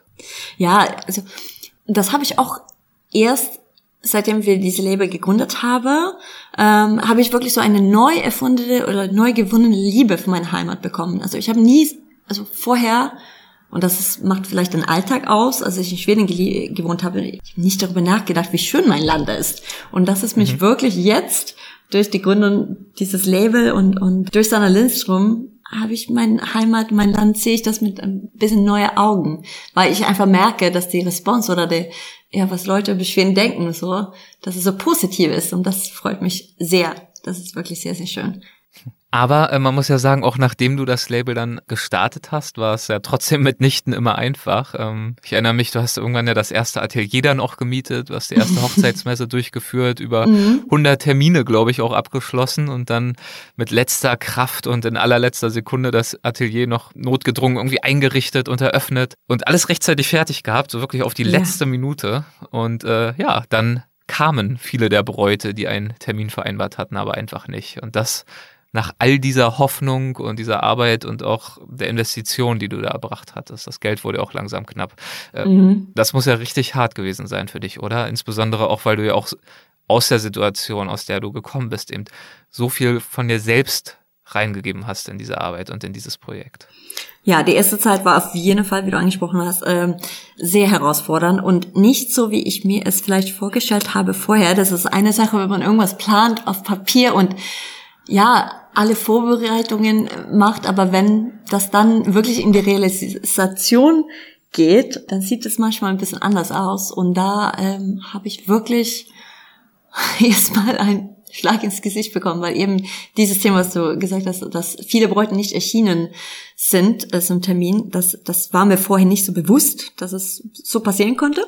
Aber das habe ich schnell daraus gelernt und das hat die erste Zeit für mich richtig hart gemacht, weil es natürlich mit eine große Enttäuschung verbunden war. Ich habe diese Messe gemacht, ich habe so viel investiert, ne, Arbeits, also Zeit und Liebe und ähm, war so voller Euphorie, als wir diese Messe hatten und so viele Termine und die, die Response war so positiv auf, Mark, auf von, von die Marke und habe mich auf die ersten Termine gefreut und auf die, ja, dann kamen die Bräute einfach nicht und die haben sich auch nicht, nicht gemeldet und das hat mich erstmal natürlich sehr, sehr traurig gemacht und äh, und ihr hatte damals eben auch noch keine vernünftigen Prozesse natürlich, mit Nein. denen man das äh, vermeiden äh, konnte. Das lässt sich ja alles beheben. Aber das Entscheidende ist eben, dass das damals eben bedeutet hat, dass du für jeden ausgefallenen Termin eben wirklich eine Stunde allein im Atelier gesessen ja. und gewartet hast und sozusagen diesen Misserfolg, der ja, heute weiß man, das ist ja ein Stück weit einfach auch normal in dem Business, dass nicht jeder Termin stattfindet, aber damals war das eben eine Stunde Stille, die dich umgab ja. und diesen Misserfolg sozusagen spürbar gemacht hat. Ja, weil das war ja nicht nur, okay, mal ein Braut da und mal ein Braut da, ja. sondern das war wirklich sehr viele, die nicht gekommen sind. Und ich hatte ja da man lernt ja in dem Prozess und äh, nach einer Weile habe ich dann gedacht, okay, jetzt rufe ich selber die, die Bräute vor dem, vor dem Termin vielleicht an und erinnere dem so ein bisschen freundlich auf den Termin, aber es war schon ein bisschen deprimierend, da zu sitzen alleine und ähm, erstmal mit großer Vorfreude auf die Braut erwartet und dann, äh, dass sie dann nicht gekommen ist, das war natürlich sehr, sehr hart. Und auch Stück weit, weil als die Bräute dann nicht gekommen sind, dann äh, konnte ich ja keine Kleider verkaufen und irgendwann muss man ja auch diese Miete, die ähm, diese Atelier, das Atelier zu zahlen war, bezahlen und sage ich mal blöd, je, je mehr Bräute nicht gekommen sind, desto schwieriger und knapper wurde es natürlich. Und das hat mich mhm. ähm, sehr viel Sorge gebracht und mich sehr zweifeln lassen, okay, wird das wirklich funktionieren? Ich meine, wenn keine da sind, wie, wie soll ich das denn schaffen? Äh, und da war Zeiten, wo ich wirklich gezweifelt habe, ob das wirklich sehr, vielleicht sehr naiv war von mir zu denken, dass das alles klappen soll. Wo hast du in dieser Zeit deine Kraft hergenommen, dich davon nicht unterkriegen zu lassen? Also man muss ja sagen, es war ja nicht nur so, dass du irgendwie dort äh, tatenlos und traurig äh, im Atelier gesessen hast, sondern also du warst Brautmodendesignerin, du warst Beraterin, Telefonistin, Reinigungskraft, Buchhalterin, du hast ja wirklich alles gemacht und es gab ja auch viele Termine, es gab ja super viel zu tun in all dieser ja. Zeit. Neben den ganzen Rückschlägen, die es natürlich auch gab, ist ja auch normal für ein Startup. Wie hast du es geschafft, deine Energie zu behalten? Ähm, das ist eine sehr gute Frage. Das frage ich mich manchmal auch, ähm, weil das war wirklich sehr viele, also sehr viel, was da zu tun war. Aber ich glaube, das war einfach der Spaß, den ich dran hatte also der große Leidenschaft, was das, was ich getan habe. Ich habe es einfach so passioniert geliebt. Alles, was mit die Marke, mit dem Aufbau der Marke zu tun hatte, das war, das war keine Arbeit für mich. Das war einfach das Schönste, was ich machen konnte. Deswegen hat das so viel Spaß gemacht. Und deswegen, äh, dann holt man einfach Kraft daraus. Aber wenn ja. solche Rückschläge kommen, wie eben, dass keine Bräute kommen und dass man äh, vielleicht nicht die Miete zahlen kann, dann, dann äh, sieht das natürlich an diese Kraft und es wird dann ein bisschen schwieriger. Aber es gab schon sehr viel zu tun.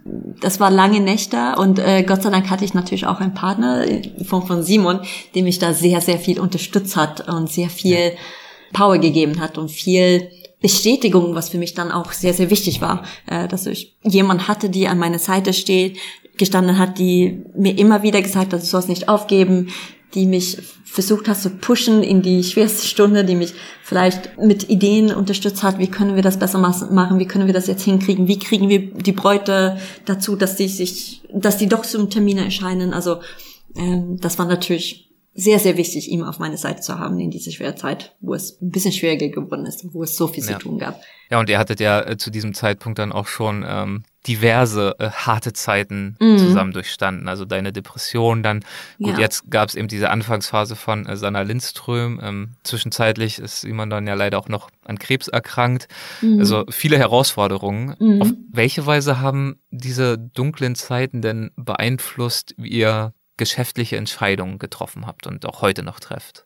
Ähm, ja, das ist ja dieses Thema beschreibe ich ja auch ein bisschen in meinem Buch. Also dieses, dass wir ein bisschen konfrontiert wurden durch meine Krankheit, aber vor allem auch äh, durch Simons dann äh, Krebserkrankung, dass wir ein bisschen mit der Endlichkeit des Lebens konfrontiert wurden, dass wir wussten, man weiß nicht, wie lange äh, man hat, man weiß nicht, was passiert im Leben. Und äh, wir haben daraus gelernt, dass man nicht auf die richtige Moment warten kann, soll, weil im Zweifelsfall kommt dieser Moment nicht, sondern dass man selber agieren muss. Man muss manchmal einfach selber, selbst der Glück in die eigene Hand nehmen und bewusste Entscheidungen treffen, um dahin zu kommen, um Chance auf wahre Glück zu bekommen.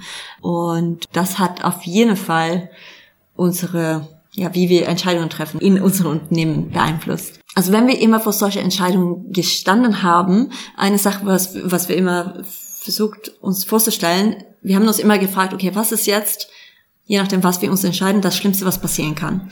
Ähm, zum Beispiel, wenn ja. wir vor der Entscheidung gestanden haben, ob wir eine neue Standort bieten sollen. Sollen wir jetzt noch ein zweites Atelier, weil wir hatten ja Ratingen als erstes Atelier und dann kam der Punkt, wo wir, wo es uns vorgeschlagen äh, wurde, mit, mit Mönchengladbach als zweites Atelier und wir haben uns dann gefragt, okay, wenn wir das tun, was ist das Schlimmste, was passieren kann? Und ganz schnell haben wir festgestellt, klar, das würde uns kosten im Sinne von Geld, aber das wäre nichts, was dazu führen würde, dass wir auf die Straße landen würden, sondern wir könnten immer noch gut leben und das wäre nicht ein Weltuntergang, würde es nicht funktionieren. Und diese Art und Weise mit Entscheidungen umzugehen, dass man sich vorstellt, was ist das Schlimmste, was passieren kann? Weil oft merkt man dann, dass das Schlimmste, was passieren kann, eigentlich gar nicht so schlimm ist. Ne? Klar, in manchen Punkten kann es einem hart treffen, aber manchmal hat man einfach Angst vor irgendwas, was nicht immer so schlimm ist weil die Angst oft eher abstrakt bleibt, ne? wenn man sich diese ja, genau. Frage nicht wirklich mal ganz konkret stellt. Was kann denn wirklich passieren? Ja, und wenn man das einfach vor Augen leuchtet, dann merkt man, dass es gar nicht so schlimm ist. Und ähm, ja. so treffen wir oft viele Entscheidungen. Und wir hören auch sehr oft auf unser Bauchgefühl, also dass wir spüren, was fühlt sich richtig an und wir versuchen Mut zu finden, diese Entscheidung zu treffen. Ja. Was, was liebst du heute an deinem Job? Heute ist ja deine Arbeit für Sanna Lindström äh, doch eine sehr andere, als sie in dieser Anfangsphase war, von der wir gerade gesprochen haben, als du dort im Atelier gesessen hast. Mhm. Das ist tatsächlich auch eine sehr schwere Frage, weil es so viele Aspekte gibt, die ich mir mit meinem Job liebe oder meinem Beruf liebe dass das schwer zusammenzufassen ist oder schwer zu sagen ist, was ist das Allerbeste. Ich hatte letztens ein Interview, wo die gleiche Frage gestellt wurde und da musste ich kurz darüber nachdenken und ich habe dann eine kleine Anekdote erzählt, wo ich äh, damals, vor Sanna Lindström überhaupt gab, wo ich diese Perspektivlosigkeit gespürt habe, wo ich nicht wusste, okay, was soll ich dann machen, wenn ich mit Medizin nicht weitermache. Und das war so, dass ich mit Simon, wir waren in Schweden und lag da ein bisschen zum See gefahren und haben darüber gesprochen, okay, was könnte ich denn tun? Äh, ich war sehr unglücklich, äh, weil ich nicht weiter wusste und der hat dann einfach ein Blatt Papier rausgenommen und ähm, hat angefangen aufzuschreiben, was mir Spaß macht im Leben, also was, was definiert mich, was, was möchte ich gerne bewirken, was sind meine Stärken. Wir haben einfach alles aufgeschrieben, einfach gebrainstormt. Und jetzt merke ich halt, dass das, was mir so, was mein Beruf so besonders macht, ist das alles, was wir damals aufgeschrieben haben. Also wir haben so viel aufgeschrieben, so die Kreation von Mode, die Arbeit mit Menschen, die, die Kreativität, unterschiedliche Projekte zu haben, äh, Thema Einrichtung, äh, all diese Sachen, was ich damals hm. so schön fand.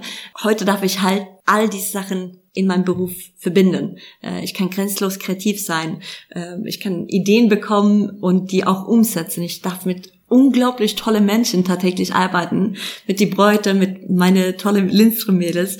Ich darf natürlich mit Mode arbeiten, ich darf kreativ sein, in eine wunderschöne Umgebung hier in unser Atelier und ich darf das alles, was ich liebe, einfach meinen Beruf nennen und das, glaube ich, macht das so schön. Und dafür bin ich auch sehr, sehr dankbar, dass ich diese Möglichkeit habe. Wie viele Standorte und äh, Mitarbeiterinnen habt ihr heute? Ähm, Standorte heute haben wir drei und Mitarbeitern, ich glaube, wir sind mit allem insgesamt fast um die 40. Wow. Ja. Wahnsinn, oder? Mit alle, die wir, ja, das ist, man kann es kaum glauben, wenn man zurückblickt, wie es alles damals angefangen hat, weil klar, damals, als ich ähm, nach unserem Gespräch da in die Küche, wo Simon gesagt hat, wenn das macht, dann machst du es richtig. Und diese Idee in meinem Kopf entstanden ist mit Sandra Lindström, oder wo das erweckt wurde. Klar war der Traum da von ein kleines Atelier, wo ich vielleicht meine Brautkleider verkaufen konnte, wo ich die erste Bräute empfangen konnte, aber ich hatte damals gedacht, dass ich vielleicht in unsere Maisonette-Wohnung diese kleine Atelier haben könnte. Und ja, dass ich einen eigenen Laden oder Atelier irgendwann mal haben würde. Das war sehr weit entfernt. Und jetzt zu denken, weil das ist ja nicht so viele Jahre hier, äh, dass, dass wir jetzt mit drei Standorte, drei Ateliers hier stehen und mit so viele unglaublich tolle Mädels arbeiten dürfen. Und ja, das ist ähm, Wahnsinn. Wahnsinn. Hätte ich nie gedacht. Das ist sehr schön. Also ja, du bist heute erfolgreich, das kann man glaube ich so sagen, auch äh, wenn es dir selbst wahrscheinlich äh, schwerfällt, das so äh, zuzugeben, bescheiden ja. wie du bist. Ähm, du bist Mutter, bald zweifache, bist immer noch mit Simon zusammen natürlich. Ähm, ja. Würdest du sagen, aus deiner Sicht, heute ist alles perfekt? Du bist auf diesem zweiten Weg vollkommen angekommen? Ja, also nachdem ich so, so Rückblick auf mein Leben denke und was mich immer so belastet hat, versuche ich so ein bisschen wegzukommen von dieses Gedanke, irgendwas perfekt zu machen. Von perfekt will ich irgendwo weg, ähm, aber ich fühle mich angekommen. Ich äh, zum ersten Mal in meinem Leben fühle ich mich so richtig angekommen und als ob ich wirklich auf dem richtigen Weg bin. Das ist natürlich doof gesagt, weil wenn man angekommen ist, ist man vielleicht nicht auf dem Weg. Aber ich glaube, du verstehst, was man ich meine. Man sagt ja auch, der Weg ist das Ziel. Also ja, äh, stimmt. der Weg kann ja auch sozusagen die Bewegung, die Veränderung kann ja. auch etwas sein, was man anstrebt und gar nicht unbedingt genau. ein endgültiges Ziel, was man unbedingt erreichen möchte. Klar, natürlich habe ich auch Phasen, wo es mir nicht gut geht, wo ich, wo es mir schlecht geht, wo ich manchmal auch weinen muss, aber der Unterschied jetzt zu die Schwierigkeiten in meinem Leben, äh, wo ich zum Beispiel unter Depression gelitten habe, war, ist, dass jetzt, wenn ich, wenn ich traurig bin dann und ich weinen muss, dann gibt es einen Grund dafür. Dann bin ich wirklich traurig und das ist auch okay, weil es gibt Momente einfach im Leben, wo man traurig sein darf und äh, soll. Und das ist wichtig. Aber dann wird diese Trauer vielleicht in einen schönen Moment umgewandelt, wo ich wirklich tolle Emotionen spüre, wo ich wahre Glück spüre, wo ich unglaublich einfach zufrieden bin. Was fällt dir heute im Vergleich zu früher deutlich leichter und was fällt dir immer noch schwer? Was mir heute deutlich leichter fällt als früher in meinem Leben, äh, ist auf jeden Fall Entscheidungen zu treffen. Das haben wir ja viel darüber gesprochen. Ähm, ich habe nicht so viel Angst mehr, große Entscheidungen zu treffen. Heißt nicht, dass ich äh, nicht mehr Entscheidungen treffe, die ich fehle. Also ob man die falsch trifft oder nicht. Aber klar passieren Fehler und und man lernt daraus. Ähm, aber ich habe nicht mehr so viel Angst davor, diese große Entscheidungen zu treffen, weil ich, wenn ich eine Entscheidung treffe heute, dann dann mache ich das aus einem Grund und ich bin davon überzeugt, dass der Grund, warum ich diese Entscheidung treffe, gut ist und und der richtige ist. Ja. Auch wenn es vielleicht am Anfang sich nicht gut anfühlt. Und mir fällt es deutlich leichter, auf mich selbst zu hören, wenn es mir vielleicht einen Tag nicht gut gehen sollte oder wenn ich ja mich gestresst fühle oder so, dann höre ich da drauf, achte mir drauf, als was ich vielleicht früher in meinem Leben gemacht habe. Und äh, das tut mir sehr gut, ist auch wichtig. Was mir immer noch schwer fällt, ist mich manchmal zu übernehmen, so wie ich es mir leichter fällt, jetzt auf mich zu hören, dann in manchen Situationen fällt es mir doch nicht so leicht und ich übernehme mich und, und mache zu viel. Und es fällt dir, glaube ich, zum Teil auch immer noch schwer über dich selbst. So war es ja auch schon, als du noch in die Schule gegangen bist, mhm. wirklich mal in lobenden und positiven Worten zu sprechen oder auch nur das Lob von anderen anzunehmen. Ja, das fällt mir tatsächlich ein bisschen schwer. das kann sein. Ja, so, ähm, ja, auch wenn, wenn, wenn mich jemand Komplimente gibt oder so, dann bin ich natürlich unendlich dankbar dafür und ich freue mich so sehr, aber trotzdem fällt mir das unheimlich schwer. Das, äh, das liegt aber wahrscheinlich ja an dir persönlich zum Teil, aber ist ja ein Stück weit auch in der schwedischen Kultur tatsächlich mit verankert, glaube ich, ne? Also äh, Stichwort, ich weiß gar nicht, wie man es ausspricht. Jantelagen. Jantelagen, ne? ja, okay. Was beschreibt dieser Begriff? Ähm, also Jantlagen, das ist ein, ein Begriff, äh, den man aus Schweden kannt. Das ist so ein altes Sagen. Das bedeutet, dass man sich quasi selbst nicht hervorheben soll. Man, man soll sich lieber so ein bisschen zurückstellen, äh, was eigentlich mhm. total Blödsinn ist so. Und das ist natürlich irgendwas, was sehr generell ein generelles Begriff ist, aber trotzdem liegt irgendwie ein Stück Wahrheit drin, dass viele in Schweden sich so benimmt, so sich quasi ein bisschen zurückstellt. Und ja, ich glaube, bei mir liegt auf jeden Fall ein Stück Wahrheit da drin, dass ich mich lieber manchmal ein bisschen zurückstelle und, und mich nicht so gerne im Vordergrund setzt und äh, lob, lobend über mich selber spricht oder so. Das, das fällt mir immer noch ein bisschen schwer. Ich bin besser drin geworden, auf jeden Fall, das muss ich auch sagen. Aber nee, mache ich nicht so gern. Wie geht's dir bei so einem äh, Interview oder Gespräch wie diesem, wo es ja nun äh, zwangsläufig um dich geht? Ja, das merkst du vielleicht auch in diesem äh, Interview, äh, dass es mir manchmal einfach schwer fällt, so lange über mich selbst zu reden oder über das, was was passiert ist in meinem Leben. Es war leichter auf jeden Fall in einem Buch das runterzuschreiben, ähm, ja. irgendwie, weil man das in dem Moment gefühlt für sich alleine tut. Aber jetzt so offen darüber zu reden, das fällt mir auf jeden Fall ein bisschen schwerer. Hast du aber trotzdem sehr, sehr schön gemacht und du hast es auch so gut wie geschafft. Ich hätte noch ein, zwei Fragen äh, zum Abschluss. Ja. Nochmal diese zwei Wege, auf hm? die wir jetzt so oft eingegangen sind. Ja. Vergegenwärtigst du dir heute gelegentlich dieses Bild von diesen zwei Wegen noch? Also diesem, diesem schönen und geraden und sauberen und sicheren Weg und dem unebenen und überwachsenen und schwierigen Weg, der aber zum Glück führen kann? Ist das ein Bild, das du dir gelegentlich auch bewusst hervorrufst, um zum Beispiel Entscheidungen zu treffen? Ja, das tue ich tatsächlich. Ich muss sagen, ich habe seit die erste große Entscheidung damals mit Medizin noch nie stand ich vor so eine große Entscheidung, glaube ich. Ja. Aber das mache ich auf jeden Fall und das versuche ich auch andere so ermutigen zu tun. Wenn jemand, die ich kenne, vielleicht in Bekanntschaft, wenn die vor so eine große Entscheidung stehen, ob es beruflich, aus berufliche Gründe ist oder vielleicht ein, ein äh, Beziehung, wenn die vor der Entscheidung steht, okay, soll ich bei meinem Partner bleiben oder nicht, äh, dann versuche ich immer diese zwei Wege aufzuzeigen und dann merke ich auch, dass es oft hilfreich ist. Und wie ist es hilfreich? Also wie ist es aus deiner Sicht sinnvoll, über diese zwei Wege nachzudenken? Denn äh, also immer nur auf Risiko zu setzen, immer nur den überwachsenen Weg zu wählen, ist ja wahrscheinlich auch nicht automatisch richtig. Nee, das stimmt. Also natürlich muss man das mit äh, die Risiken, die damit verbunden ist, bewegen. Aber ich glaube einfach, für mich hilft das, diese zwei Wege aufzumalen, um zu zeigen, einfach aufzuzeigen, dass du selbst in die Hand hast, dich für dein eigenes Glück zu, zu äh, entscheiden. Ja, wenn man diese Wege aufmalt, dann zeigt man einfach für sich selbst, okay, wenn ich diese Weg A wähle, wo ich weiß, am Ende, ich werde da nicht erfüllt, ich werde da nicht 100% glücklich, macht das für mich einfach leichter, in die andere Richtung zu gehen. Was wünschst du dir denn von alledem ausgehend für, für die Zukunft? Also für deine persönliche Zukunft, aber auch fürs Modelabel Sanna Lindström? Also als allererstes wünsche ich mich natürlich für die Zukunft privat, äh, dass wir eine gesunde Tochter jetzt auf die Welt bringt, weil ich bin ähm, ja. im achten Monat schwanger jetzt und äh, ja. es ist nicht mehr so weit und da freuen wir uns natürlich riesig darauf. Also das ist so, wo meine Gedanken privat momentan hingeht natürlich. Ja. Ähm, und dann sehe ich mit beruflich, also mit Sanna Lindström, sehe ich einfach so viele Möglichkeiten perspektivisch. Ich freue mich so auf die kommende Zeit. Da ist auch sehr viel in Planung in Bezug auf vielleicht neue Standorte. Äh, wir sind ja jetzt ziemlich lokal mit unseren drei Ateliers und da wollen wir auf jeden Fall uns weiter, wie sagt man, versprühen in Deutschland und da freue ich mich ja. sehr darauf. Und ich freue mich natürlich auch auf andere Richtungen, wo wir gehen wollen mit das Unternehmen im Thema, im Sinne von ein bisschen weg auch jetzt vom Brautmode nur. Da haben wir erst die, oder die ersten Schritte schon genommen in Richtung Lifestyle-Mode, also auch Alltagskleidung. Äh, und äh, da bin ich sehr, sehr gespannt einfach, zu erfahren, was jetzt alles auf uns zukommt und wie es weitergeht. Da freue ich mich sehr drauf.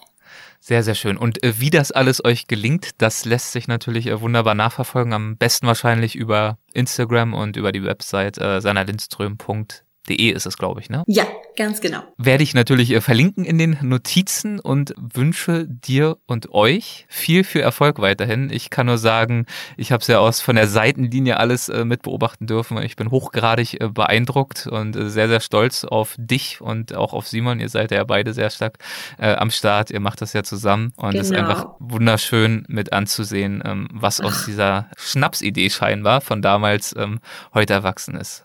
Ach, Erik, es hat sehr viel Spaß gemacht mit dir. Danke so sehr. Und ja, auch dir wünsche ich natürlich auch alles Gute. Mach's gut, danke. Ciao. Ciao, tschüss.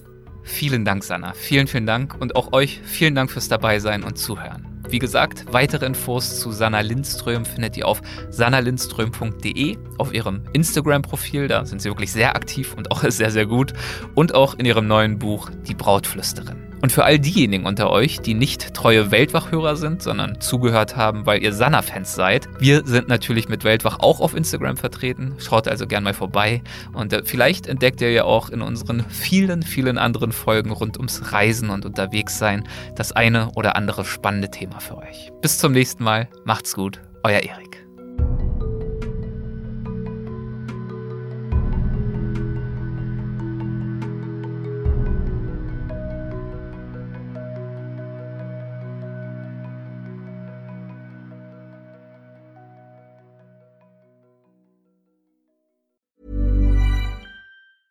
Ever catch yourself eating the same flavorless dinner three days in a row?